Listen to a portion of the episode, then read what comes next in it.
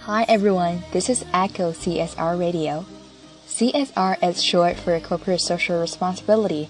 We hope to get your attention by broadcasting news about vulnerable groups in developing countries.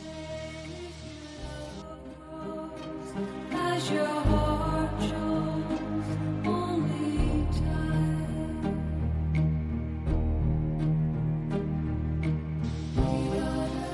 嗨，你好，这里是易库 CSR 小组。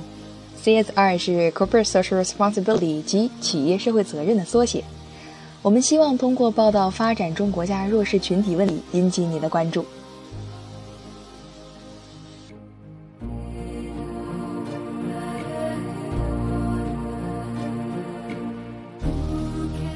In today's episode, we're gonna talk about the Second World War, something that you should know about.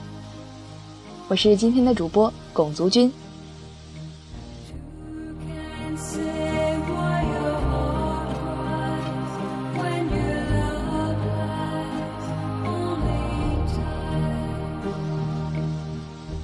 第二次世界大战对于人类来说是一场极其巨大的灾难，其中苏德战争，也就是现在我们所说的伟大的卫国战争，是二战中一场重要的战役。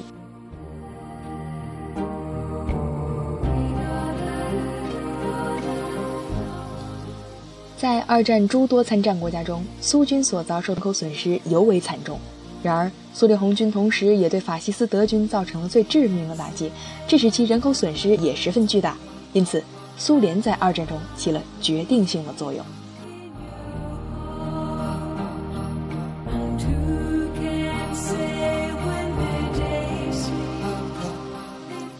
但是如果没有其他反法西斯国家的加盟，仅靠苏联与德国的抗衡是不可能取得胜利的。英国和美在二战期间不仅向苏联提供设备和原材料以满足苏联军工生产的需要，而且在战争后期，当苏军损失惨重时，英美几乎将德军的海军和空军力量以及百分之四十的陆军部队都引向了自己，为苏军赢得时间。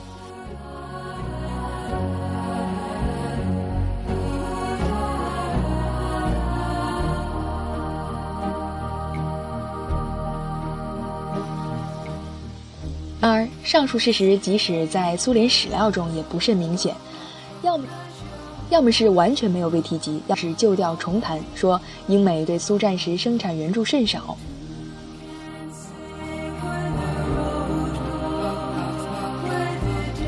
与其说苏联是二战中侵略者的牺牲品，倒还不如说苏联才是真正的侵略者。但是这一点在苏联以及如今的俄罗斯史中均没有被表述。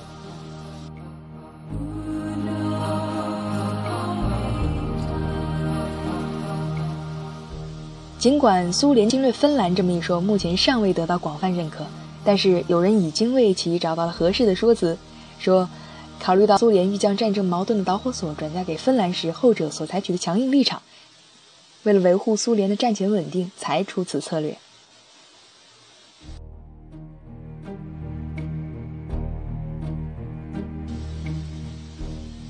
从理论上来讲，苏联入侵芬兰和德国入侵波兰别无二致。苏联对波海沿岸地区比萨拉比亚、布科维纳的割地行为，和德国对奥地利和智利的割地活动也没有本质的区别。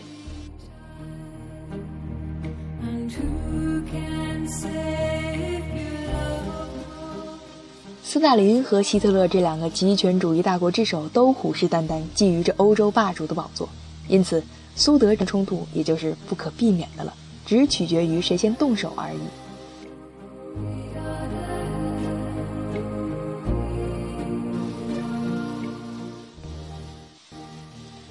在维克多·苏瓦洛夫的书问世以及众多激烈论战出现之后，事实已经很明显了。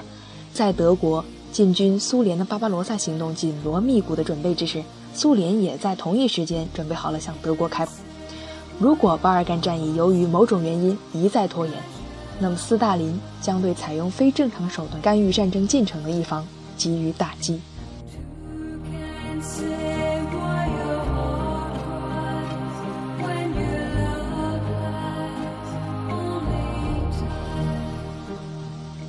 关于二战你所应该知道的那些事儿。嗯，没错，你还应该知道更多。本期专题还在继续，大家敬请期待。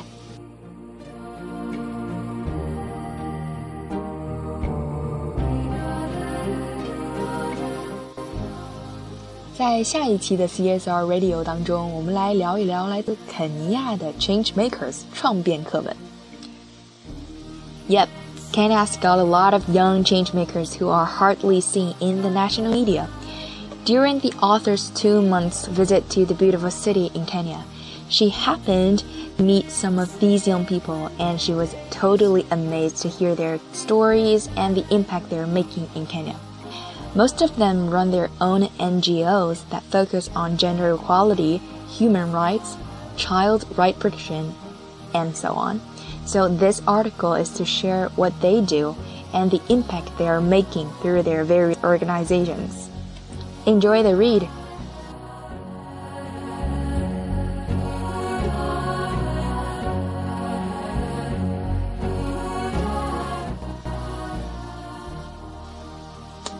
易库 Echo International Radio，今天的 CSR Radio 到这里先跟大家说再见了，下一期节目 我们不见不散。